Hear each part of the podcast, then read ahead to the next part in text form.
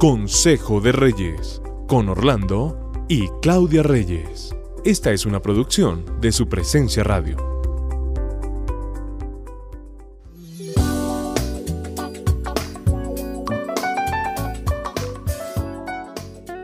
Bienvenidos a un nuevo episodio de Consejo de Reyes.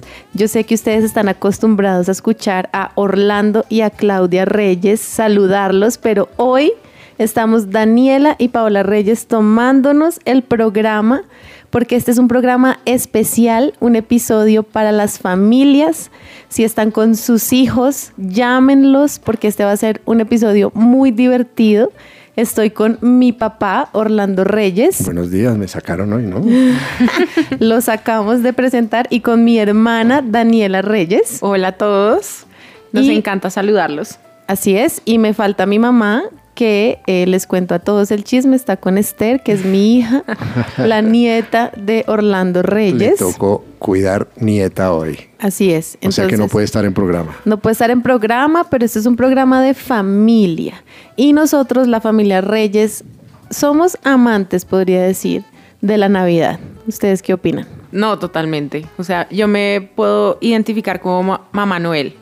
sí, Mamá Noel. Ella es amante de la Navidad. Creo que de los cuatro ella es la que más ama la Navidad, mi hermana. Sí. Sí, totalmente. pero, generalmente eh, yo he visto que mis hijas siempre dan un toque especial a la Navidad siempre ellas son las que eh, hacen los adornos, el árbol de Navidad.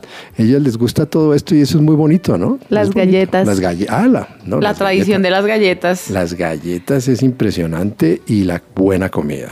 La buena comida.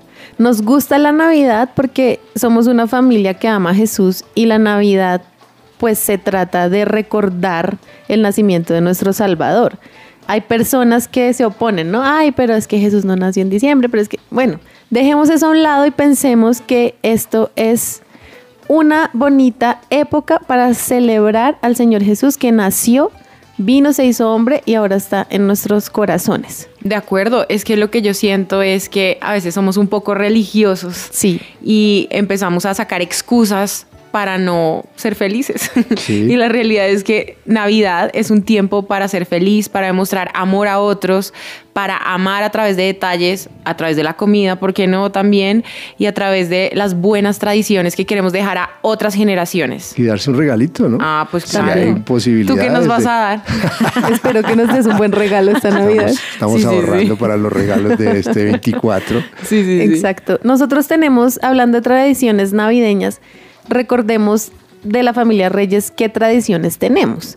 Yo recuerdo de niñas que mi mamá siempre decía, bueno, es día de armar la Navidad y de hacer galletas, ¿cierto? Siempre que armábamos la Navidad poníamos... A mí no me gustaba mucho porque tocaba hacer la logística y tocaba alzar, llevar el ah, Pero porque no te gusta el desorden, entonces Exacto. te ponías un poquito chochito.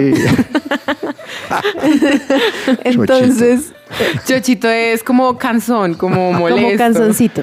Listo. como que no hagan mucho desorden. Exacto. Entonces, pero sacábamos las cajas. ¿Y te acuerdas cómo olía ese árbol? Delicioso. A mí me encantaba. O sea, yo decía como, llegó la Navidad porque el árbol olía de una manera particular. Así, es. Y entonces poníamos villancicos, música que de adoración que exaltara a Jesús y nos poníamos a armar el arbolito y a hacer galletas. Yo creo que ahí empezaba un buen ambiente. Uy, sí. No, era una Muy buen ambiente. Levantarse al siguiente día como ver el árbol, era como llegó la mejor época del año. Era muy chévere. Y, había un buen ambiente como que hasta las peleas bajaban.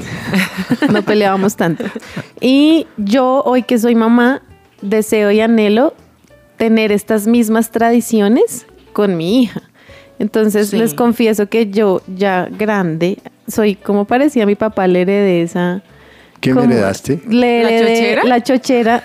Para los que no saben qué es eso, recuerden que es ser un poco obsesivos con el orden. Mi papá es así. Ya ha dejado, ya ha dejado eso. No. Y ahora con nieta. No, con Esther. Esther puede hacer el desorden que ella ah, quiere. sí. sí ya, Pero ya dejé de educar. Yo soy así como mi padre, un poco obsesiva con el orden y puede pasar que yo diga, ay, no, no voy a armar Navidad para que no se me desordene la casa pero esta Navidad, que es la primera Navidad de mi bebé, dije, no, tiene que estar el arbolito, tiene que estar la tradición para que ella vaya aprendiendo que somos una familia que, claro que hoy ama la Navidad. Los, hoy ah, estaba arrancando todo. Ella arranca los adornos y todos, va a dañar el árbol, pero yo soy feliz y quiero que mi hermana y mi mamá me enseñen a hacer galletas, porque eso sí me falta a mí, ¿no? Como...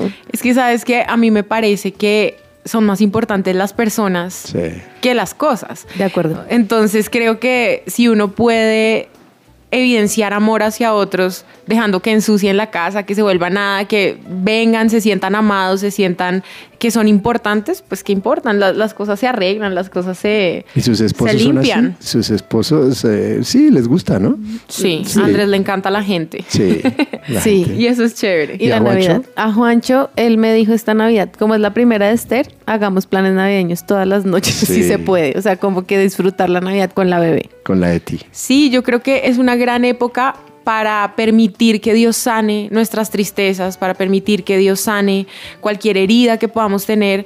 A mí me parece a veces increíble oír que hay gente que no le gusta la Navidad porque recuerda que es una época muy amarga por distintas situaciones, pero si ese es tu caso, hoy permítete sentir la sanidad que Dios quiere traer a través de, la llegada de Jesús a la tierra y a tu familia. El Señor quiere sanar esas amarguras, esas tristezas. Incluso perdonarse en algunos, ¿no? Totalmente. Es una buena oportunidad de, si tuviste malas experiencias en, en la Navidad con tu familia, pues date el chance de crear nuevas tradiciones en donde Jesús sea el centro y donde de ahora en adelante tú cambies la historia. Incluso, ¿sabes qué? ustedes sabían, pues yo fui criado en, un, en, un, en una casa donde mi papá tomaba mucho trago y entonces eh, yo tenía una, un mal recuerdo de las navidades y de los años nuevos y todas estas cosas.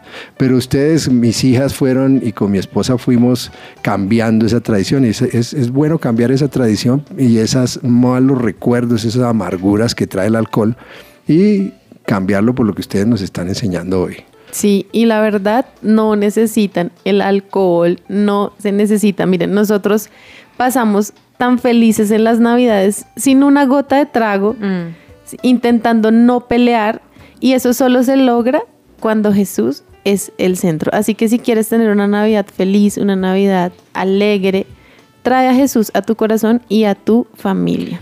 Tampoco se necesitan regalos y demasiado dinero para pasarla bien y para para experimentar el gozo o la alegría que trae esta época. no, tú sí, tú sí. tú sí, por favor. No, no, tú sí. Pero lo que digo es que a veces yo creo que nos ponemos muchas excusas para ser felices.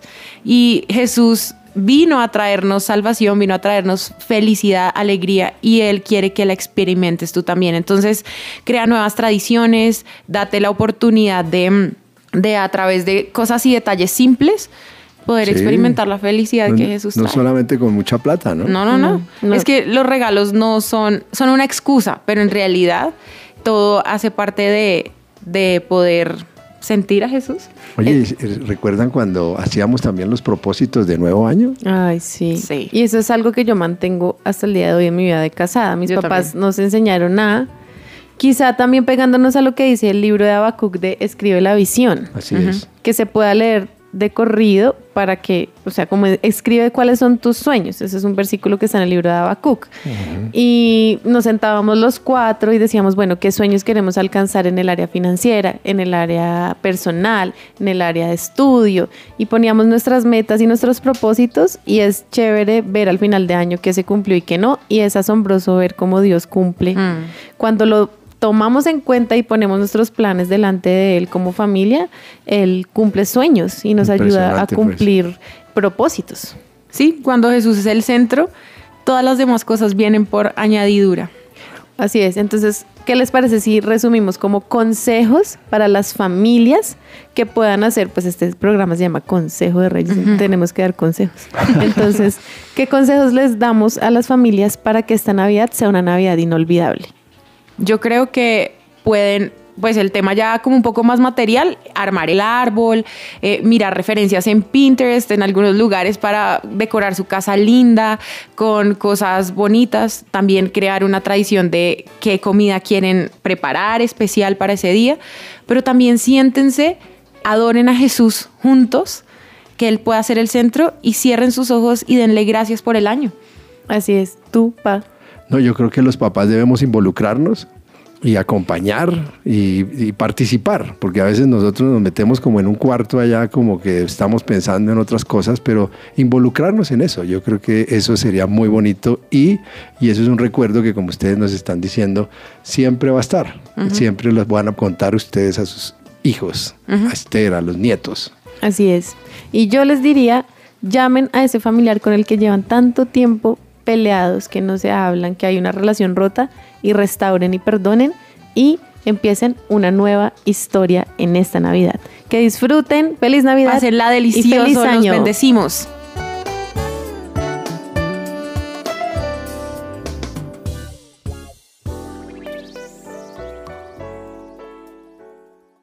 ¿Tiene dudas o dificultades acerca de si podrá o no pensionarse o de si puede ser beneficiario de la pensión de un ser querido que falleció? El abogado Manuel Santos, especialista en pensiones, lo puede asesorar. Comuníquese llamando o escribiendo al 301-459-5697 y agende una asesoría inicial gratuita. Acabas de escuchar Consejo de Reyes. Encuentra este y todos los episodios de nuestro podcast en tu plataforma de streaming favorita y también en la página web supresenciaradio.com.